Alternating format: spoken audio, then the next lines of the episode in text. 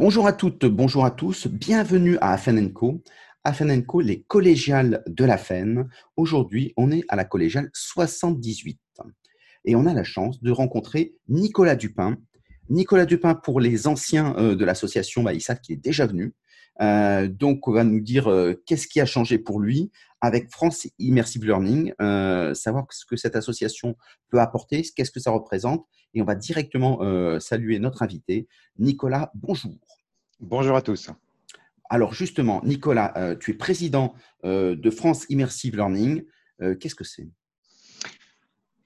France Immersive Learning est l'incarnation d'une conviction, euh, d'une double conviction. La première, c'est que euh, ce qu'on appelle les technologies immersives, que tout le monde euh, résume en général par de la réalité virtuelle, mais on y reviendra, sont un, véritable vecteur du plaisir d'apprendre et aussi du renouveau du plaisir de transmettre. Euh, ce sont des technologies qui ont vraiment la capacité, en particulier dans la période étrange qui est la nôtre aujourd'hui, euh, où euh, le distanciel prend une importance de, de plus en plus grande, de vraiment donner de nouvelles clés pour transmettre des compétences, des savoirs et des savoir-faire. L'autre conviction. Si on, reste peut-être, avant de, partir sur de, les convictions et le projet, l'association, ça représente qui? Ça représente quoi? Alors aujourd'hui, euh, l'association a été fondée euh, par euh, six grands acteurs qui ont pris la mesure du potentiel des technologies immersives pour l'apprenance, on va dire. L'UPEC, hein, l'Université de Paris-Créteil-Est, et le CNAM pour les, pour les organismes de formation, Orange et Natixis via leur service learning, euh, AGFIP, parce que ces technologies ont une vraie valeur euh, pour l'insertion professionnelle et la formation des personnes en situation de handicap. Et le CARIFOREF euh, Île-de-France, qui s'appelle Défi Métier, qui est donc un acteur financé par l'État et la région pour fournir une information de qualité concernant l'emploi et la formation sur le territoire francilien. Donc ça, ce sont les six, six fondateurs de l'association qui a été officiellement créée fin 2018. Et aujourd'hui, euh, elle commence à, elle s'est ouverte aux adhésions euh, durant le Covid, euh, donc fin mai à peu près. Et nous avons bientôt maintenant une trentaine de membres qui sont pour l'essentiel des producteurs de contenu et de solutions immersives pour l'éducation, la formation. Euh, et nous commençons à, accueillir nos premiers euh, organismes de formation, euh, puisque un, acteur qui, qui s'appelle Laser Formation et qui travaille beaucoup avec les publics prioritaires et les bas niveaux de qualification nous a rejoint, puisque nous avions déjà travaillé ensemble, donc il connaît la valeur de notre, de notre positionnement et de notre accompagnement. Donc ça regroupe plutôt, des, plutôt l'offre la France Immersive Learning vise à créer une communauté de confiance entre des producteurs de contenu et de solutions et leurs clients potentiels. Et d'être donc le point d'entrée sur euh, ce nouveau domaine technologique, mais surtout sur ces nouvelles pratiques pédagogiques qui, euh, qui sont issues de ces technologies qui sont assez différentes, hein, euh, et faire en sorte que l'offre et les besoins se rencontrent en ayant le bon niveau d'accompagnement, parce que c'est la clé, et c'était la deuxième conviction qui fonde l'association, c'est que l'enjeu n'est pas la technologie, elle existe, elle est mûre, elle accélère, hein, c'est comment est-ce que l'on met en œuvre la technologie dans la vraie vie, comment les formateurs et les responsables de formation deviennent agiles avec euh, des casques de réalité virtuelle, avec les contenus, pour pouvoir l'utiliser avec les apprenants?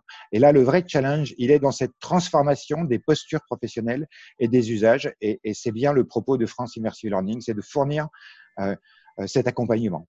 Alors, France Immersive Learning, euh, si je posais la question, euh, puisqu'on est à Afen Co, Afen, euh, c'est plutôt les responsables de formation. Mhm. Est-ce que finalement, ils, ils peuvent adhérer?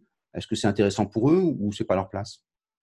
Alors, c'est tout à fait leur place. Euh, par contre, l'adhésion ne se fait pas au titre d'une personne physique, mais des personnes morales. Donc, euh, ils le feront au titre de l'organisation euh, dont ils ont la responsabilité.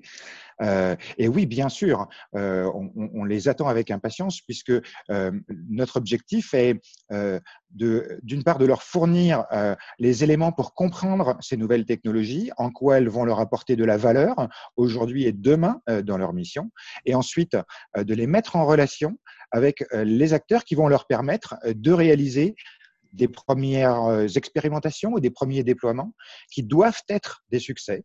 De façon à emporter l'adhésion des formateurs, hein, des ingénieurs pédagogiques, pour enclencher ensuite des déploiements qui seront de plus en plus ambitieux. D'où cette notion de créer une communauté de confiance, euh, de façon à ce que on sorte un peu des relations commerciales euh, traditionnelles, mais qu'on s'intéresse à ce qui est l'essentiel, c'est comment ces outils vont d'une part permettre de développer les compétences des apprenants et d'autre part apporter des outils réellement efficaces aux formateurs pour qu'ils puissent euh, mener leur mission de transmission de compétences et de savoir, en particulier dans le contexte qui est le nôtre aujourd'hui où le distanciel devient essentiel. Alors pourquoi pas avoir choisi, pourquoi avoir choisi le, statut d'association et pas par exemple être prestataire de quelque chose, parce que c'est ça a de la valeur aussi. Pourquoi avoir choisi l'association?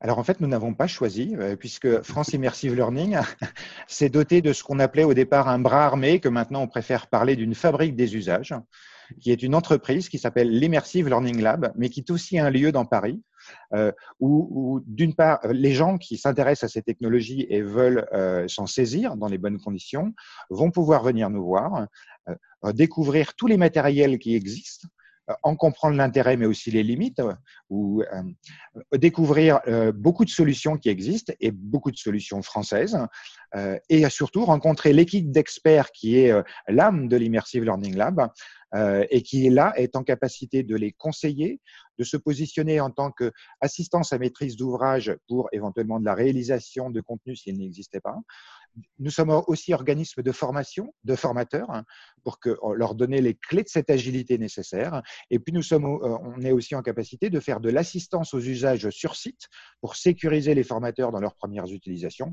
et de fournir le support technique pour faire en sorte que les matériels marchent lorsque les formateurs viennent faire leur métier, qui n'est pas de faire de la technologie, mais de transmettre. Donc, si je résume bien, c'est que l'association, c'est le lieu de, confiance, de partage. Et donc, il y a la possibilité de monétiser si effectivement ils veulent aller plus loin en disant ben, on, a apprécié, donc on, peut, on aimerait bien mettre en œuvre ensemble. C'est exactement ça. Et donc, au final, on se définit comme un pôle de compétences qui marche sur deux jambes.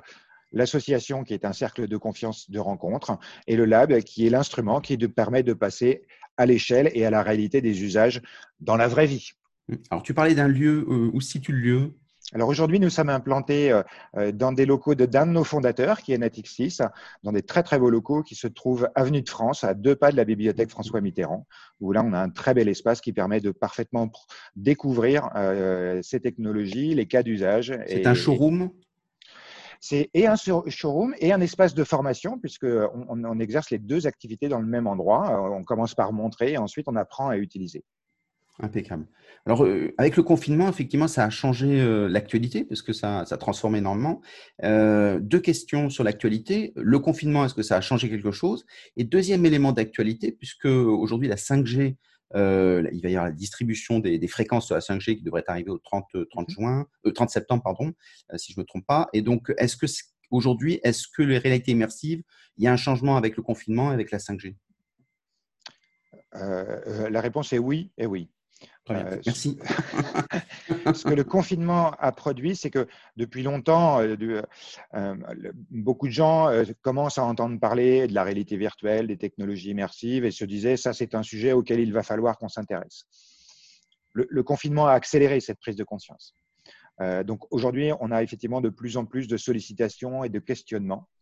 la difficulté, c'est que les, efforts considérables qui ont dû être consentis par les responsables de formation, les ingénieurs pédagogiques, pour assurer la continuité pédagogique, mobilisent énormément de temps qui n'est pas disponible pour cette démarche qui reste quand même innovante, non pas de la technologie, mais des usages. Mmh. Donc on est un peu dans cette phase de transition où, oui, ça y est, le, le sujet est vraiment devenu un sujet dont les gens pensent, et ils ont raison, de devoir se saisir, mais c'est encore pas tout à fait euh, facile à installer dans les emplois du temps euh, qui sont les leurs, surtout en phase de rentrée qui est maintenant. Par contre, la conclusion est que 2021 euh, va vraiment être l'année de l'accélération de l'utilisation de ces technologies au service du développement des compétences.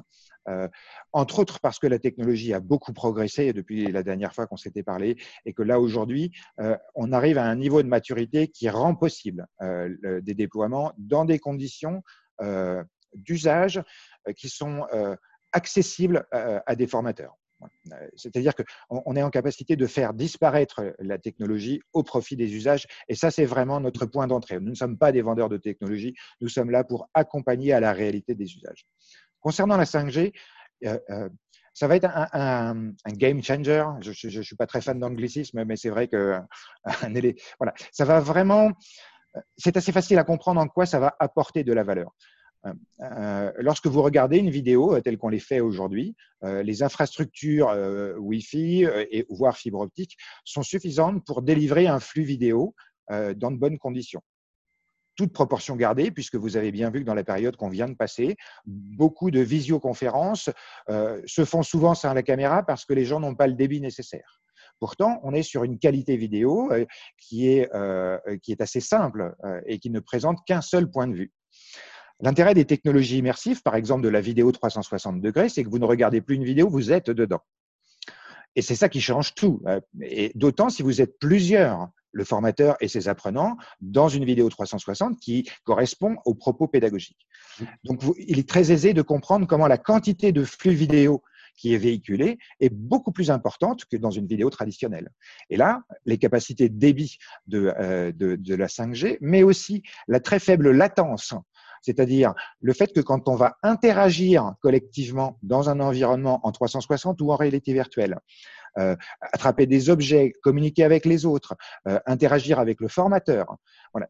Si on a un débit euh, Internet qui n'est pas suffisant, l'expérience est hachée et elle, cache, elle casse pardon, euh, ce qu'on appelle l'immersion et le sentiment de présence, qui sont deux éléments euh, de très forte plus-value euh, des technologies. Donc la 5G va vraiment être effectivement une technologie qui va permettre de rendre les usages d'autant plus faciles et à d'autant plus de personnes simultanément. Dès 2020 ou faudra attendre 2023 alors là, pour le coup, je n'ai pas les clés euh, de la mise en œuvre des, euh, euh, et des fréquences et des matériels.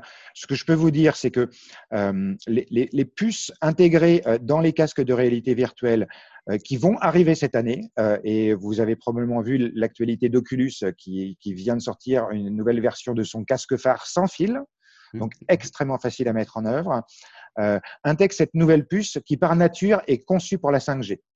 Par ailleurs, les premiers téléphones 5G qui ne nous servent pas parce qu'ils nous intéressent euh, sont en train d'arriver. Donc, ça y est, en termes de technologie, euh, on est en train de passer euh, le cap et d'avoir les matériels qui seront en capacité d'exploiter ce nouveau tuyau.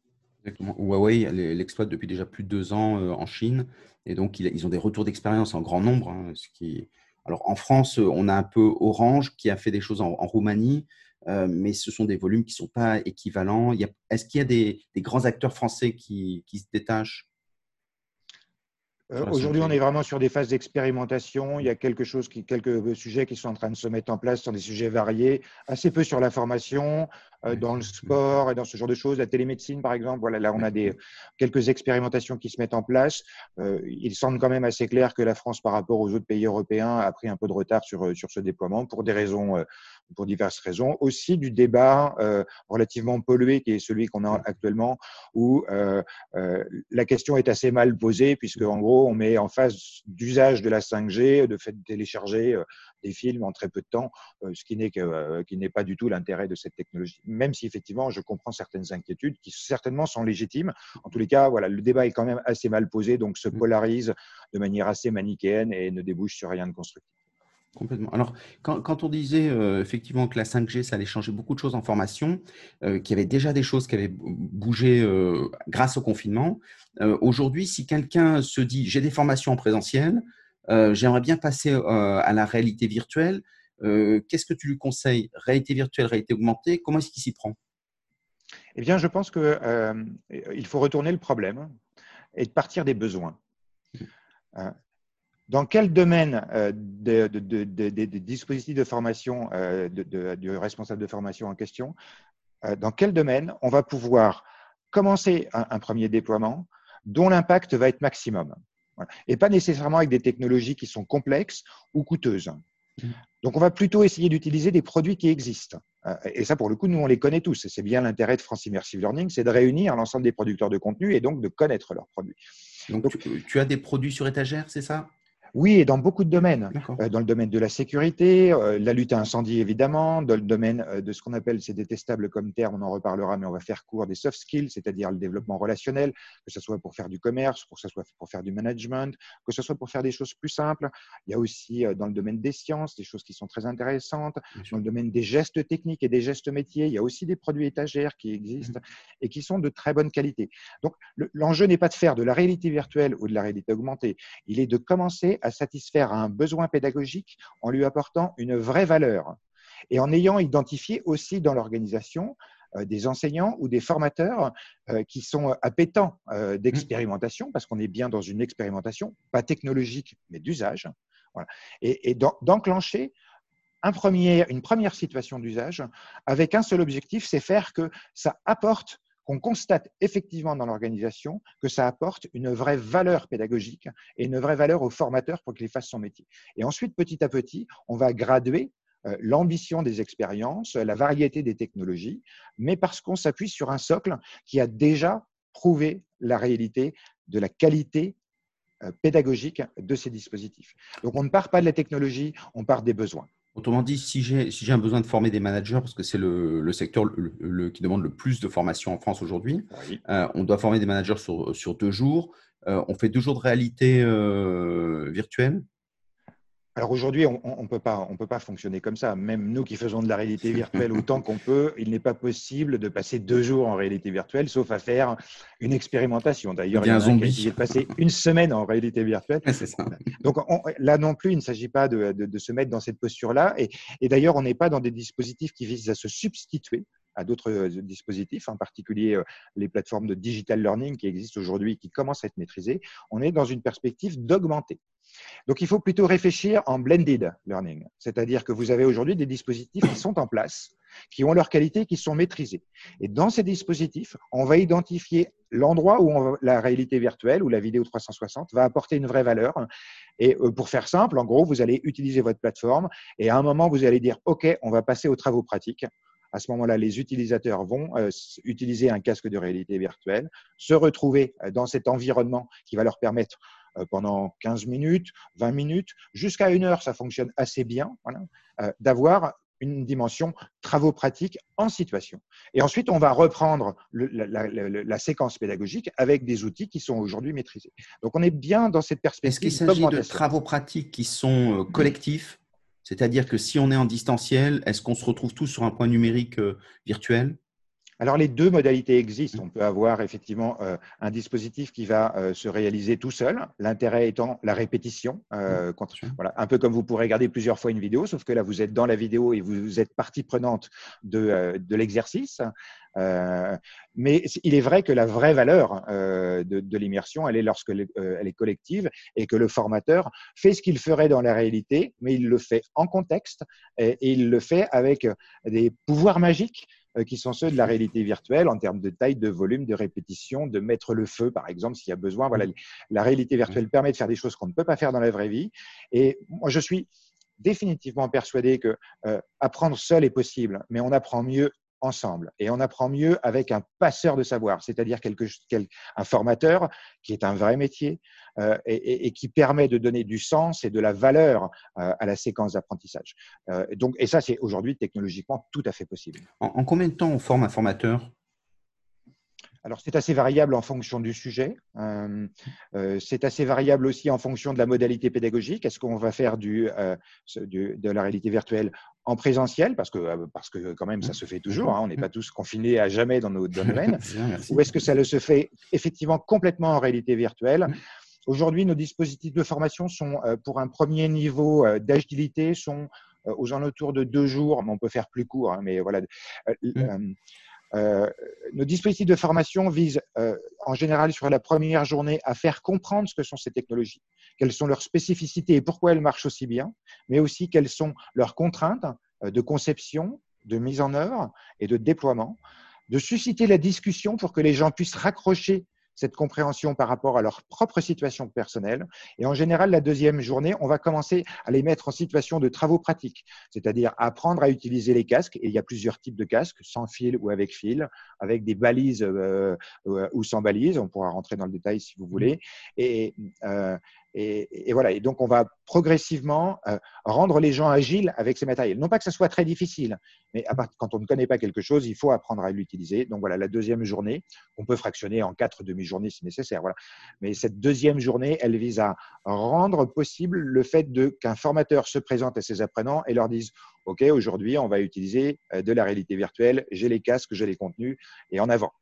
Et, et ça, ça demande quand même effectivement un peu de pratique, et c'est pour le moins la deuxième journée. Ce qui est intéressant, je crois, c'est que nos dispositifs de formation euh, sont sanctionnés, et ce n'est probablement pas le terme, sont récompensés euh, par un badge de compétences et que nous sommes en train de construire des parcours complets euh, qui amèneront d'un niveau acculturé jusqu'à un niveau expert. Ce qui augmente l'employabilité des formateurs. Tout à fait. Je pense qu'il est important de reconnaître euh, la compétence, euh, euh, même lorsque ces compétences sont encore trop récentes pour figurer dans des titres professionnels ou RNCP, on connaît les difficultés, par exemple, pour faire reconnaître. C'est un peu long. Voilà. Alors, et justement, si on veut, si on est un responsable de formation, on dit j'aimerais bien introduire de la réalité virtuelle ou faire tout en réalité virtuelle, parce qu'il y en a qui sont de, très éloignés sur différents sites, donc c'est l'occasion aussi de faire des choses en commun à distance. il faut un budget de combien? Pour démarrer une première expérience? Alors, c'est très variable en fonction de la technologie. Peut-être est-ce que c'est le bon moment pour euh, mmh, euh, préciser le concept de technologie immersive Qu'est-ce qu'on met derrière? Absolument. Euh, les, options sont les suivantes. La vidéo 360 ou les images 360 qui peuvent être de deux manières, soit contemplatives, donc ça c'est comme un, comme un film qu'on regarde ou comme un, une vidéo qu'on regarde. Nous, on les préfère interactives, c'est-à-dire de façon à ce qu'elle puisse engager l'apprenant qui, avec une commande assez simple, équivalente d'une souris, va cliquer sur des éléments qui vont lui permettre d'obtenir des informations supplémentaires pertinentes, évidemment. Mmh. Ça peut être une vidéo 2D euh, parce qu'elle existe et parce qu'elle euh, elle permet d'apporter de la valeur. Ça peut être un quiz, ça peut être un, document texte qu'il faut formaliser, qu'il faut mettre en forme de façon à ce que ça soit bien lisible dans la réalité virtuelle. C'est pas tout à fait la même présentation sur un écran. Mmh. voilà, qui va permettre d'engager l'apprenant dans une démarche. Donc, on les préfère plutôt interactive. Euh, l'intérêt de l'interactif, c'est que ça se fait avec des outils auteurs qui sont assez faciles à manipuler et qui permettent d'éviter l'obsolescence des contenus. Euh, parce que euh, vous avez, avec un éditeur online, qui sont en général assez faciles à utiliser, vous pouvez reprendre là une information, là un élément de séquence pédagogique et donc améliorer votre dispositif sans nécessairement beaucoup de compétences. Ça, ça peut s'internaliser dans l'entreprise? Je pense que c'est. Euh, on, présente souvent la vidéo 360 interactive comme le cheval d'étroit des technologies immersives dans les organisations. Mmh. Une caméra 360 semi-professionnelle, ça vaut aux alentours de 500 euros. Donc, on est mmh. vraiment sur un investissement matériel assez raisonnable. Un casque pour les apprenants qui vont permettre de visualiser et d'exploiter ces photos, on est sur des casques qui coûtent à peine 250 euros. Donc là aussi, on est sur des mmh. investissements qui sont très raisonnables. Et ces plateformes online ont des abonnements au nombre d'utilisateurs, ainsi de suite, qui sont euh, l'équivalent des plateformes de digital learning. Donc, on a des budgets qui sont très raisonnables. Le vrai enjeu, il n'est pas de la technologie à nouveau, il est euh, euh, de savoir correctement filmer une situation pédagogique et de la rendre de la didactiser convenablement. Et ça, ça demande quand même un petit peu de formation, puisque euh, faire une vidéo 2D, comme, euh, comme beaucoup le font, euh, c'est un savoir-faire. Faire une vidéo où vous captez la totalité de l'environnement, en haut, en bas, partout autour de vous, ça change quand même la scénarisation. Et donc, c'est surtout ça qu'il faut apprendre. Matériel, c'est facile à manipuler. Mmh. Mais ça, c'est la, vidéo La différence, c'est qu'eux, ils ont accès au contenu qui est, qui est, très évolutif. Et donc, c'est eux qui connaissent les spécificités de l'entreprise, etc. Et donc, ils deviennent maîtres de l'ensemble de la mise en scène. Absolument, absolument. Mais le gros travail, c'est un peu comme quand on construit un film. Le gros travail, il n'est pas de la capture, il est de la scénarisation mmh. avant. Voilà. Et a fortiori, dans le domaine de la formation, on a exactement la même chose, sauf que les spécificités de la vidéo 360 demandent à réapprendre un petit peu son métier. Donc, le vrai enjeu, il se situe là. Et par ailleurs. Ça, le, premier, le premier volet, pardon, je t'avais coupé. Voilà, ça, c'est la, la, vidéo 360. Et par ailleurs, vous pouvez faire appel à des prestataires professionnels qui, en général, ont des coûts qui se situent entre 650 et 800 euros au jour pour faire la captation du dispositif que vous, vous avez prévu et vous ne faites plus que la mise en interaction. Donc, on est sur des dispositifs qui financièrement sont accessibles. Ce qu'il faut, c'est bien identifier là où ça va apporter de la valeur et pas faire quelque chose qui soit euh, inintéressant pour les apprenants, même si l'idée était bonne au départ. Euh, la deuxième technologie, euh, c'est la réalité virtuelle. Donc là, on, on, évolue dans un environnement qui a entièrement été recréé par ordinateur. Donc là, soit on achète des produits qui existent sur des thématiques qui sont assez précises, on les a évoquées rapidement tout à l'heure, soit on peut faire développer une expérience spécifique, hein, parce que ça correspond à un besoin spécifique. Ça, c'est plus coûteux puisqu'il va falloir mettre au travail un certain nombre de développeurs qui vont devoir concevoir l'environnement, mais surtout toutes les interactions qu'il sera possible de faire, et surtout comment est-ce que les consignes pédagogiques vont venir et le séquencement pédagogique va venir s'implémenter dans cet environnement. Donc là aussi, il y a un gros travail de scénarisation préalable à la réalisation. Là, on est plutôt sur des budgets qui vont tourner, qui vont commencer aux alentours de 20 000 euros euh, s'il y a tout, à développer. Quoi. Et, qui évidemment. Pour 20 000 euros, ça fait une séquence de, combien?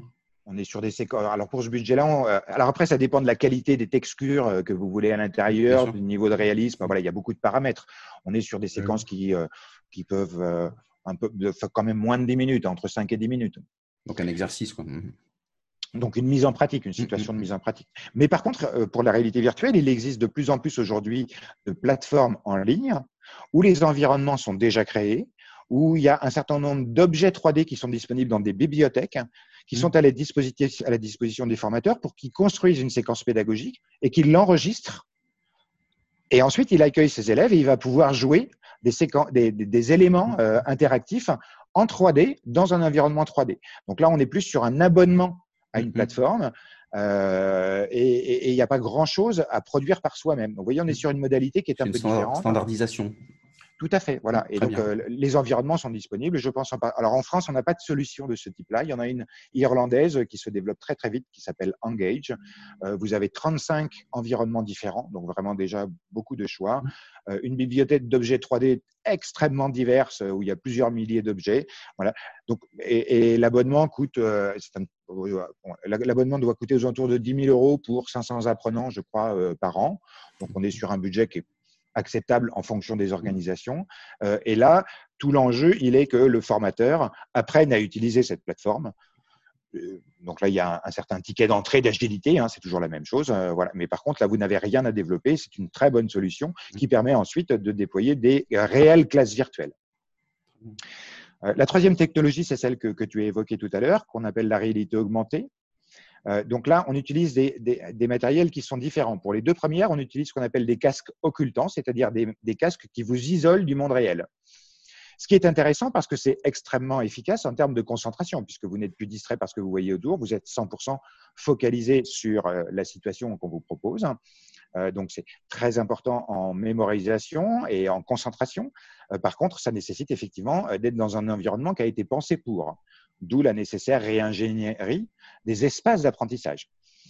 Euh, la réalité augmentée, euh, elle va utiliser plutôt quelque chose qui ressemble à des grosses lunettes de ski et qui vous laisse en contact avec euh, la réalité autour de vous et qui va venir superposer sur cette réalité des éléments digitaux, des informations, éventuellement des objets 3D que vous allez, qui vont augmenter votre vision du réel. Ça aujourd'hui, ça fonctionne très bien sur des smartphones ou sur des tablettes. il y a beaucoup de, beaucoup d'âneries euh, qui sont proposées. Il y a aussi quelques produits de qualité. Euh, la difficulté d'utiliser un smartphone, une tablette, eh ben, c'est qu'au bout de cinq minutes, on commence à avoir un peu mal à la main, voyez, ou à mmh. l'épaule. On ne peut pas garder. Et si on a des manipulations à faire, cette technologie vous occupe une main et ne vous en laisse qu'une seule libre. Donc, ça marche pour certaines situations, mais pour, euh, pour d'autres, ce n'est pas très adapté. Et si on met des lunettes euh, du style HoloLens ou des trucs comme ça que... Alors là, on est plutôt sur ce qu'on appelle la réalité mixte, qui est un peu la version augmentée de la réalité augmentée, puisque cette fois-ci, effectivement, ces lunettes reconnaissent vos mains et vous donnent la possibilité de manipuler les objets euh, virtuels qui viennent augmenter la réalité. Euh, et donc là, on est très adapté pour tout ce qui est euh, activité de maintenance, euh, d'apprentissage, de montage et d'apprentissage procéduraux. Voilà. par contre, ça reste des dispositifs qui sont encore un petit peu onéreux puisque des HoloLens, ça coûte quand même 3500 euros hors taxe pièce. et puis ensuite, il va falloir produire les contenus avec des outils auteurs qui existent ou bien de les faire développer donc aujourd'hui, on trouve ce type de dispositif pas vraiment dans les organismes de formation, mais plutôt dans l'industrie, éventuellement dans les organismes de formation de l'industrie pour des tâches assez spécifiques. C'est par contre un domaine qui va se développer très rapidement dans les années qui viennent, pas en 21 mais en 22. Apple, Facebook, probablement Google, vont sortir des produits qui s'approcheront des lunettes qui sont celles que te comportent toi et moi mm. et qui, euh, qui, vont permettre de démocratiser cette technologie. Donc aujourd'hui, on est plutôt dans un entre-deux technologique et donc d'usage pour la réalité virtuelle, la réalité augmentée et la réalité mixte. Et puis peut-être évoquer une dernière technologie qui, qui, elle, progresse très très vite et qui est très intéressante, qui s'appelle la photogrammétrie. La photogrammétrie, c'est la capacité à capturer un environnement réel, un espace de bureau, euh, une usine, euh, un, un, bâtiment, un, un monument, euh, peu importe, et d'en faire une capture photographique dans laquelle ensuite on va pouvoir se déplacer comme si on était dans la réalité. Donc on est vraiment dans une quasi-réalité mm. où on n'a pas besoin de faire de développement comme on le fait pour la réalité virtuelle. Ça, c'était onéreux à, à, à, faire avant parce qu'il faut faire 500, 5000 photos en fonction, voyez, et de mhm. réassembler ces photos en une seule pour qu'on puisse se déplacer à l'intérieur. Aujourd'hui, maintenant, euh, on peut capturer une pièce euh, ou un petit bâtiment en deux jours et le livrer euh, pour pouvoir en faire un environnement d'apprentissage. ça, ça progresse très très vite hein, et c'est vraiment très intéressant parce que on peut capturer la réalité, euh, et, et s'en servir comme support pédagogique hein, euh, pour un, un outil d'apprentissage. Euh, et à des coûts qui deviennent très très acceptables. On est sur des coûts que j'ai évoqués tout à l'heure. À partir de 20 000 euros, on peut voir moins si la pièce est simple. Si c'est un magasin, par exemple, d'une cinquantaine, d'une soixantaine de mètres de carré, on va être sur des, sur des coûts à 5 000 euros. On vous livre l'environnement, on charge après à le, à le didactiser.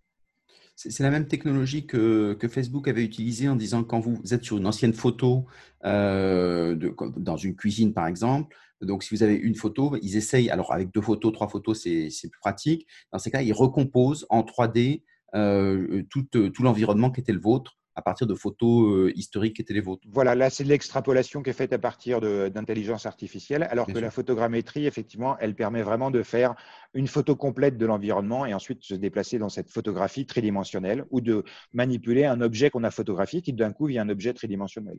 Donc, par exemple, c'est beaucoup utilisé en culture euh, où on va pouvoir capturer des statues, euh, des objets, des vases et ce genre de choses. Et là, on a des process de capture qui sont qui sont qui s'optimisent euh, de jour en jour et qui rendent euh, cette technologie de plus en plus accessible. Dernier point sur l'immersive et la technologie.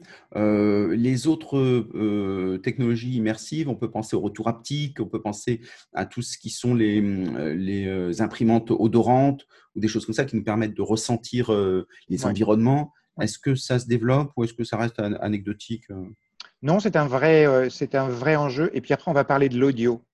Mmh. qui est un vrai sujet. Mmh, euh, les dispositifs haptiques, on reste encore un peu dans l'expérimental. Il y a certains gants euh, qui peuvent être intéressants et qu'on arrive à trouver à 1500, 2000 euros la paire. Euh, ça reste quand même un équipement qui, dont il faut s'équiper. Voilà. Ça reste un, un périphérique supplémentaire. Voilà, c'est un peu utilisé dans l'industrie. On reste quand même encore dans l'expérimental, que ce soit pour l'odorat ou pour ou, pour du retour haptique physique. Euh, quand on est sur du geste, euh, ce que, ce que l'on trouve par exemple, c'est il y a plusieurs réalisations commercialisées aujourd'hui sur des pistolets à peinture. Donc vous avez un vrai pistolet dans la main et, et vous allez pouvoir apprendre à peindre. C'est quand même assez focalisé comme apprentissage. Ça marche très bien avec des, des, extincteurs. On va vous donner un vrai extincteur dans la main pour que vous ayez l'impression d'avoir, pour que vous ayez un extincteur.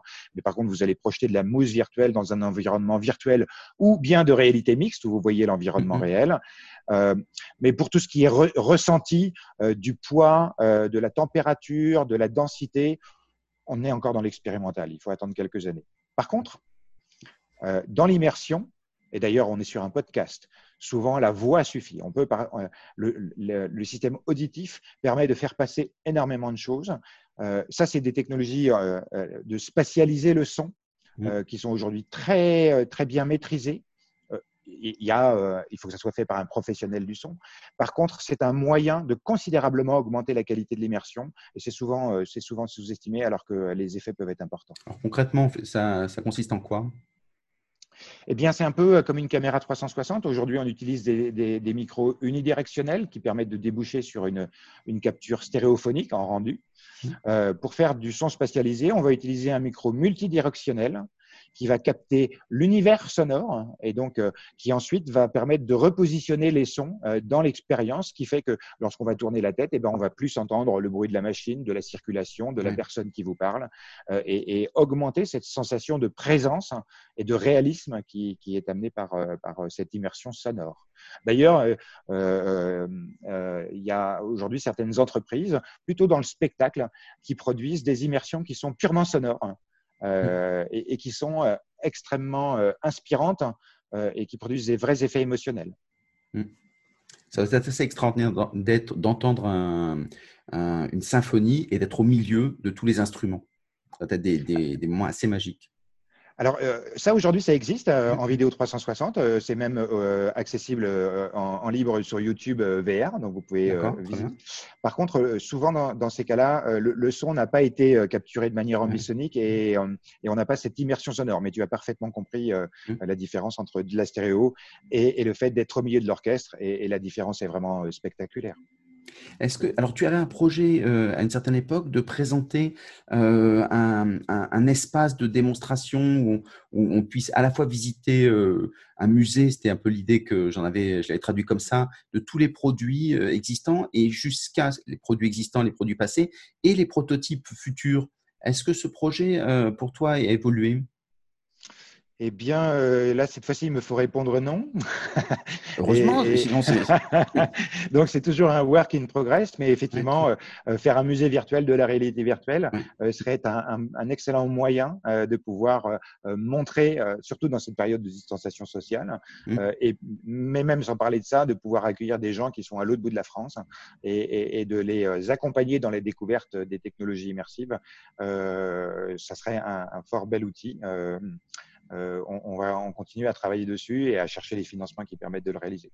Ce que nous avons fait, par contre, euh, c'est que nous avons produit quelque chose qui est absolument nécessaire aux formateurs, qui est euh, une application qui permet d'avoir le retour casque des utilisateurs et la possibilité de lancer pour tout le monde la même expérience. Je m'explique. Imaginez-vous, vous êtes avec vos apprenants dans votre salle de formation.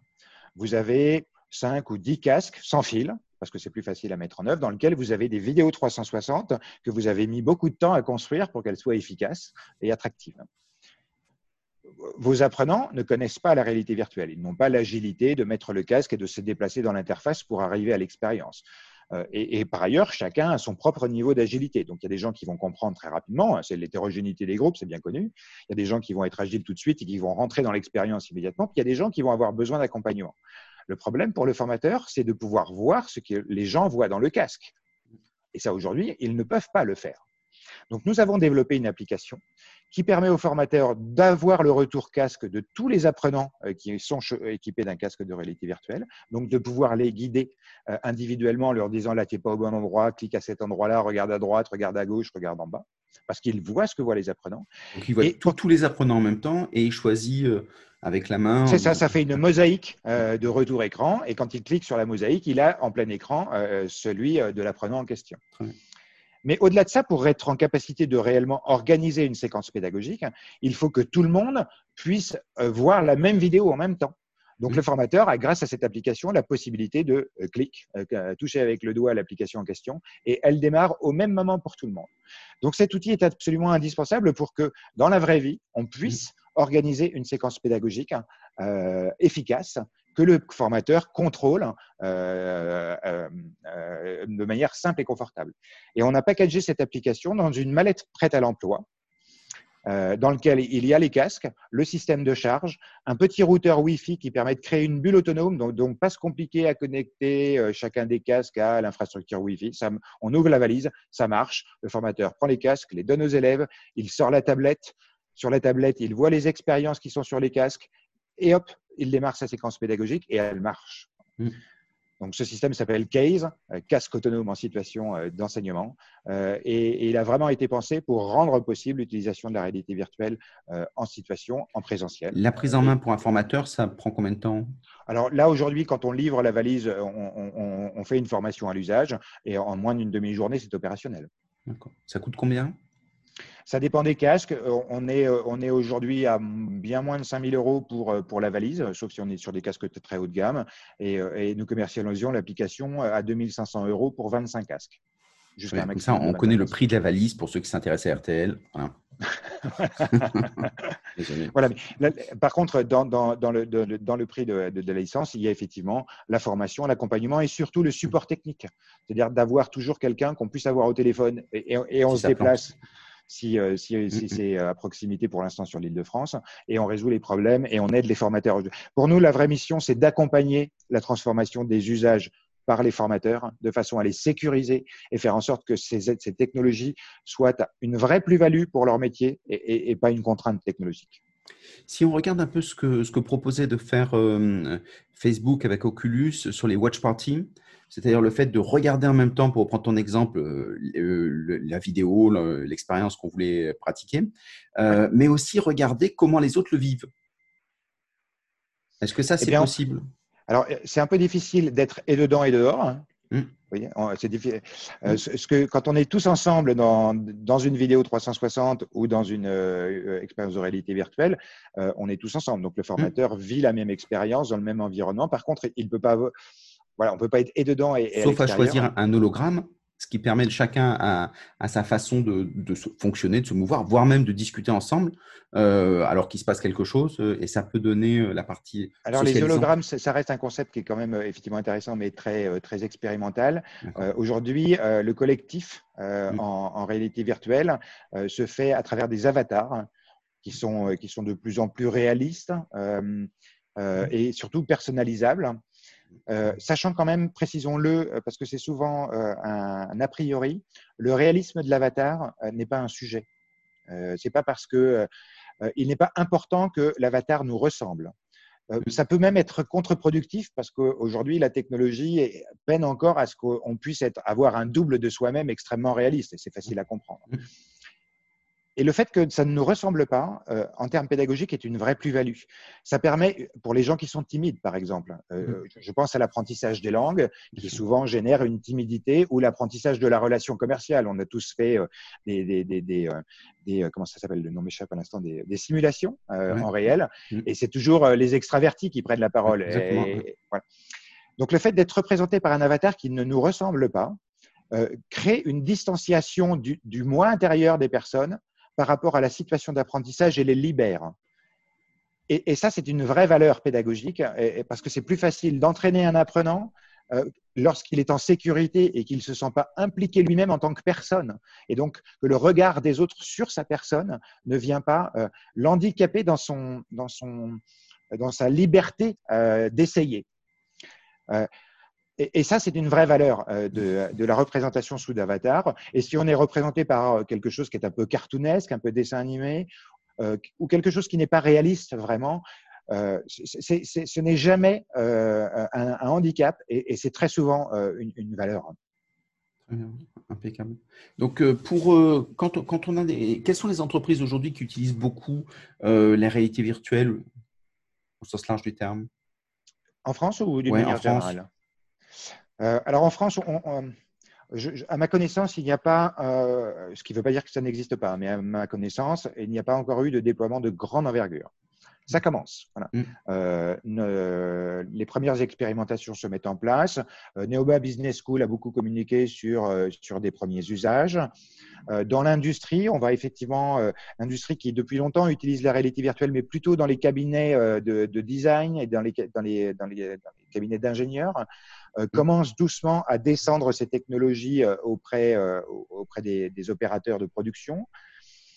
donc, voilà, il y, a encore assez peu d'usages. La RATP l'utilise pour que les gens puissent travailler sur alors, la euh, RATP un peu, la SNCF s'est engagée dans une démarche très offensive euh, sur ces technologies en utilisant justement la vidéo 360 pour faire découvrir les métiers, euh, la réalité virtuelle pour les mettre en situation de pratique. Voilà. on est vraiment dans, dans, un mouvement qui démarre actuellement et il sera important d'avoir des retours d'usage pour pouvoir euh, éclairer ceux qui s'intéressent à, la technologie euh, aujourd'hui. Voilà, les choses sont vraiment en train de, en train d'accélérer, en particulier avec la vidéo 360 qui, comme on le disait tout à l'heure, est, très économique à mettre en œuvre et donc facilite les premières expérimentations.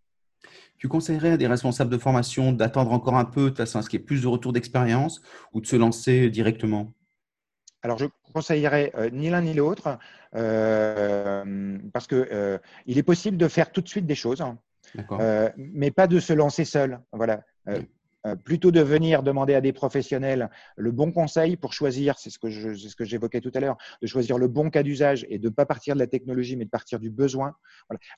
L'enjeu, il est de construire une stratégie pour savoir où on va. Pas de faire une expérimentation, mais vraiment de dire où est-ce que ça va amener de la valeur et de s'engager dans une stratégie avec des jalons à court, moyen, le long terme, c'est beaucoup trop long, mais pour que ça soit vraiment impactant tout de suite. Donc, mon, conseil est ne vous embarquez pas seul, adressez-vous à votre des professionnels qui vont vous donner le bon conseil pour faire en sorte que ces premières expérimentations, qu'il est possible de démarrer maintenant, mmh. parce que c'est accessible mmh.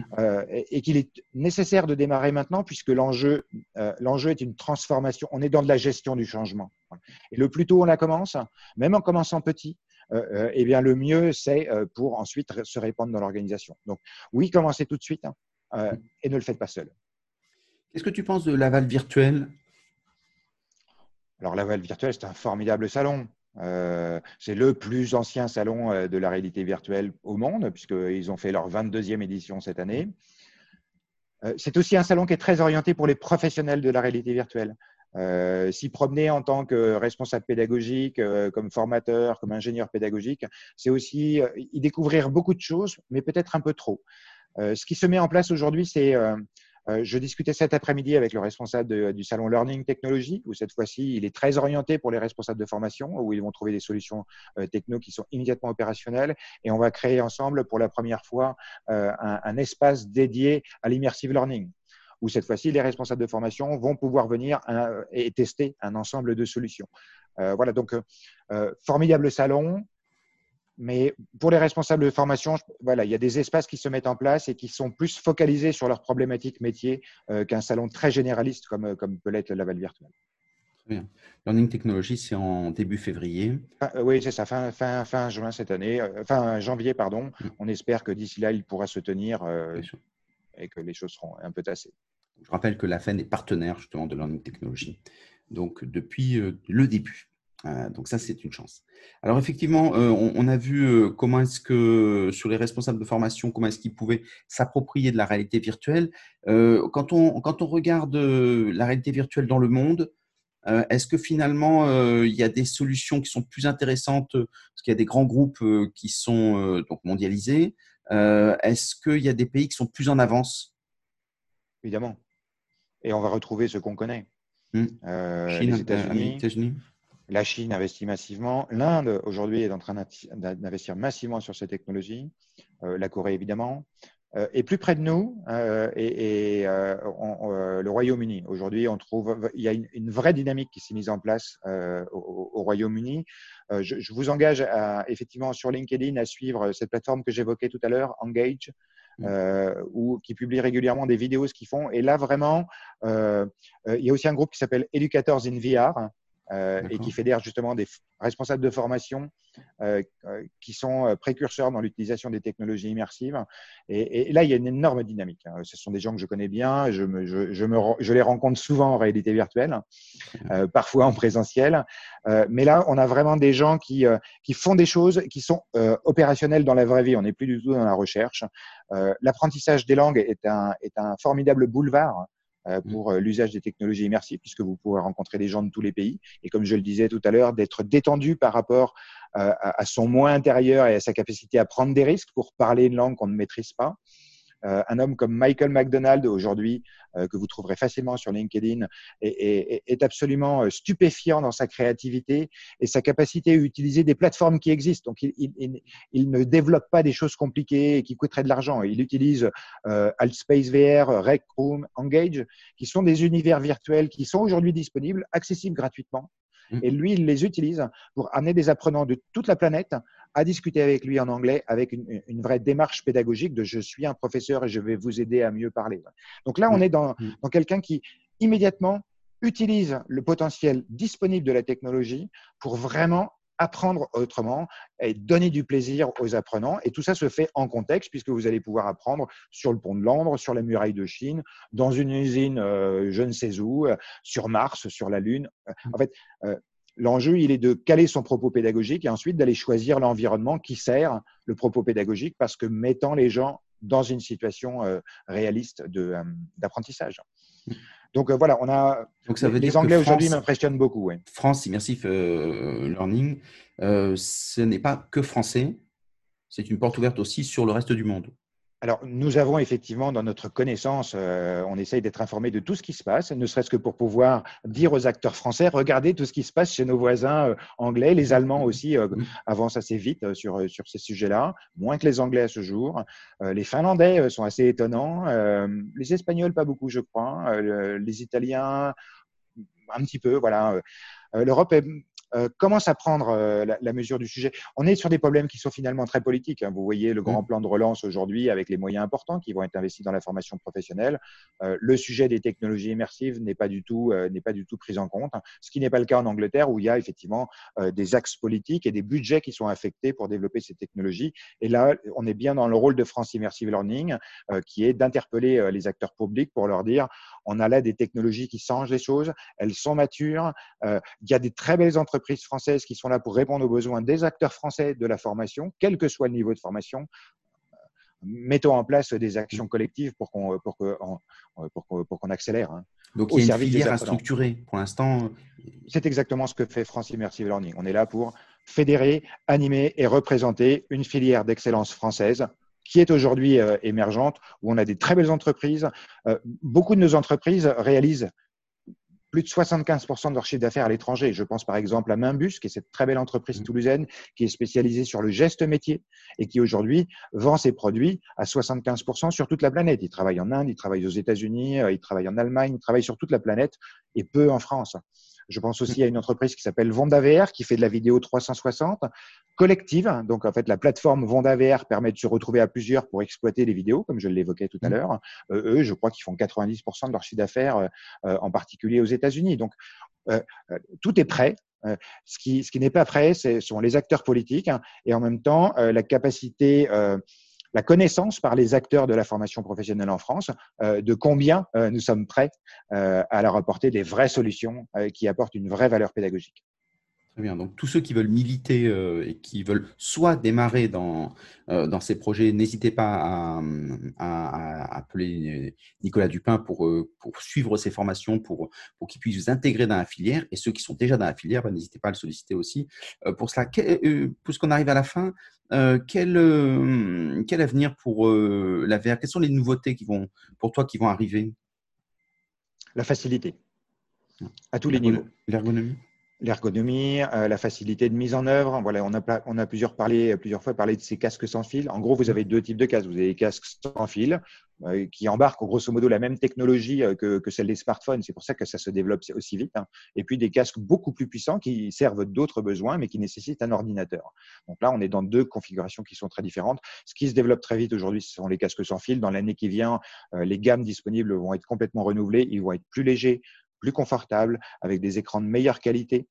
Euh, et surtout une capacité à les mettre en œuvre dans la vraie vie euh, qui se simplifie de plus en plus. Il en est de même pour, euh, en particulier, ce qu'on a évoqué tout à l'heure, les logiciels auteurs, hein. la capacité pour les acteurs à disposer, un peu comme ça l'a été pour le web. Vous vous souvenez, au début du web, c'était compliqué de faire un site web. Aujourd'hui, en 15 minutes, vous avez un magnifique site très beau, en responsive, qui s'adapte aux différents formats de tablettes, de téléphone, et ainsi de suite. C'est le même mouvement qui, qui, se produit euh, dans, euh, dans, la réalité virtuelle et dans la vidéo 360. Donc on est vraiment sur une phase d'accélération technologique, mais qui sert à la facilité des usages. Et, ça sera le cas dans l'année qui vient, et, ça va être de plus en plus le cas. Donc, comme je l'ai l'occasion de le dire, et, c'est un peu notre pivot euh, dans, le pôle de compétences France Immersive Learning, c'est la technologie n'est pas le sujet, le sujet sont les usages et de la capacité des organisations à dès maintenant Commencer petit pour pouvoir ensuite déployer de plus en plus largement sur les différentes filières. Mais mmh. c'est de plus en plus facile, de moins en moins cher, euh, et de plus en plus performant. Est-ce que tu vois dans les régions euh, le, fait qu'il y ait des acteurs qui veulent s'engager? Je suis très impressionné en ce moment euh, par les missions locales, par exemple. Mmh. les enjeux de présentation des métiers et de renouveler les outils qui vont permettre d'amener les gens à l'emploi sur des métiers qui recrutent mais qui ne trouvent pas à recruter ou les années dans des centres de formation qui ont des dispositifs de formation qui ont peine à, remplir alors que les emplois sont là. Là, aujourd'hui, il y a un vrai mouvement. Euh, à nouveau, on parle de vidéo 360, qui est vraiment une technologie qui est euh, très adaptée et facile à mettre mmh. en œuvre. Donc là, je travaille avec euh, plusieurs missions locales ou groupes de missions locales pour justement et amener de la vidéo 360 qui permet de donner un autre regard sur des métiers qui donnent de l'emploi, mais aussi avec certains dispositifs de réalité virtuelle qui sont immédiatement disponibles et qui permettent de mettre les jeunes ou les pas jeunes mmh. en situation, en situation d'un premier niveau de pratique professionnelle. Euh, et on utilise euh, le système que j'ai évoqué, cette valise prête à l'emploi et qui permet de vraiment euh, passer, passer à l'usage. Et, qu'est-ce qu'il en est de, cette, ce, de ce mal de, de, la réalité virtuelle, un peu ce mal de mer avec certains casques en disant on s'y retrouve pas, c'est un peu difficile pour moi de suivre Alors ça, c'est une, c'est un boulet que, que, que, le milieu traîne et qui n'a plus lieu d'être. En fait, euh, ce qu'on appelle le motion sickness, qui est le mal des transports et qui est le mal de mer, c'est le même. Mm. Ça, c'est lié aux premières expérimentations qui datent de 2015, quand on faisait de la réalité avec des téléphones qu'on mettait dans des masques, voire dans des dispositifs en carton qu'on appelle des cardboards. Donc ça, effectivement, ça rend malade parce que c'est pas fait pour. Et puis par ailleurs, les gens qui concevaient les expériences ne maîtrisaient pas bien la façon de ne pas rendre malade. Aujourd'hui, c'est fini. Euh, il n'y a plus aucun dispositif qui rende malade, sauf si vous décidez d'aller faire du roller coaster euh, ou de sauter en parachute, ou faire des, faire des choses qui sont euh, émotionnellement impactantes hein, pour des gens qui ont le vertige, par exemple. Quoique, euh, euh, si c'est fait intelligemment, euh, on a là des outils qui permettent de remédier petit à petit à certains mots comme la sensation du vertige, la peur de la foule. Voilà, des outils, les outils thérapeutiques en, réalité virtuelle se développent assez fortement parce qu'ils permettent la progressivité. C'est exactement ce que je vous disais. L'important, c'est d'être progressif. Mais c'est fini. Hein. Le temps où la réalité virtuelle rendait malade, c'est terminé. Et il y a des praticiens qui, qui sur les, tous ceux qui ont des, ce type de, de pathologie, euh, qui, euh, qui, pratiquent sur, avec ces outils Alors ça, ça commence à se développer euh, de plus en plus. il y a même aujourd'hui des dispositifs qui permettent de faire de l'anesthésie ambulatoire en réalité virtuelle, donc non médicamenteuse. Donc on est sur des dispositifs qui s'approchent de l'hypnose et qui va se faire effectivement de manière beaucoup plus forte parce qu'elle est très immersive sensoriellement parlant, d'où l'intérêt du son qu'on évoquait tout à l'heure. Euh, et dans une moindre mesure, nous avons pendant le confinement amené le meilleur de la production de documentaires euh, euh, en vidéo 360 français, qui était piloté par Arte 360, auprès des résidents d'EHPAD pour justement les euh, leur permettre de s'évader un peu de leur réalité confinée euh, en, en, en, étant transportés dans des, euh, dans des endroits euh, dans lesquels ils ne pourront pas aller, mais qui leur ont été offerts grâce à cette immersion en vidéo 360. Et d'une certaine manière, vous voyez, on est sur, sur une approche pré-thérapeutique en tous les cas. Euh, voilà, C'est passionnant. Et puis on voit que alors, le temps passe, bien évidemment. En tout cas, merci beaucoup d'avoir euh, nous avoir à nouveau apporté euh, cette, tout cet éclairage, toute cette actualité. si on t'apprécie, comment est-ce qu'on fait pour te joindre? Alors, la manière la plus simple, c'est de me trouver sur LinkedIn, Nicolas Dupin. et là, vous me trouverez sans difficulté. Je réponds à toutes les sollicitations. Autrement, le, le site de l'Immersive Learning Lab est, est, le suivant www I2L, donc la lettre I, le chiffre 2, la lettre L, donc immersive pour le I, et 2L pour Learning et Lab, voilà, .fr, ou bien franceimmersivelearning.fr en un seul mot, et vous arrivez sur notre site où il y a un formulaire de contact. Eh bien, impeccable. C'est avec beaucoup de plaisir qu'on aura l'occasion, j'espère, de, refaire une autre émission pour régulièrement faire des points sur euh, l'avancée et sur l'évangélisation pour ceux qui découvrent, parce qu'il y a toujours des personnes qui sont en phase de découverte. Et donc, euh, merci beaucoup, euh, Nicolas, pour tout ce que tu nous as apporté. Merci de m'avoir donné la parole. C'était un, vrai plaisir à nouveau de, vous partager notre passion et notre conviction que ces technologies ont, vraiment un potentiel pour changer le rapport à l'apprentissage et tout au long de la vie, quel que soit le sujet.